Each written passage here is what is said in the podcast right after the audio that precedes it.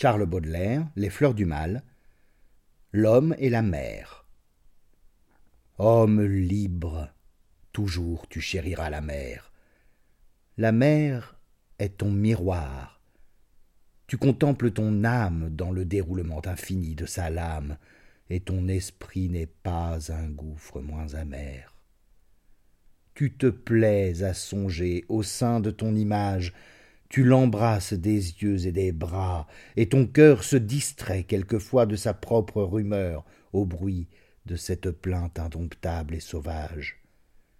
Vous êtes tous les deux ténébreux et discrets. Homme, nul n'a sondé le fond de tes abîmes. Ô mère, nul ne connaît tes richesses intimes, tant vous êtes jaloux de garder vos secrets.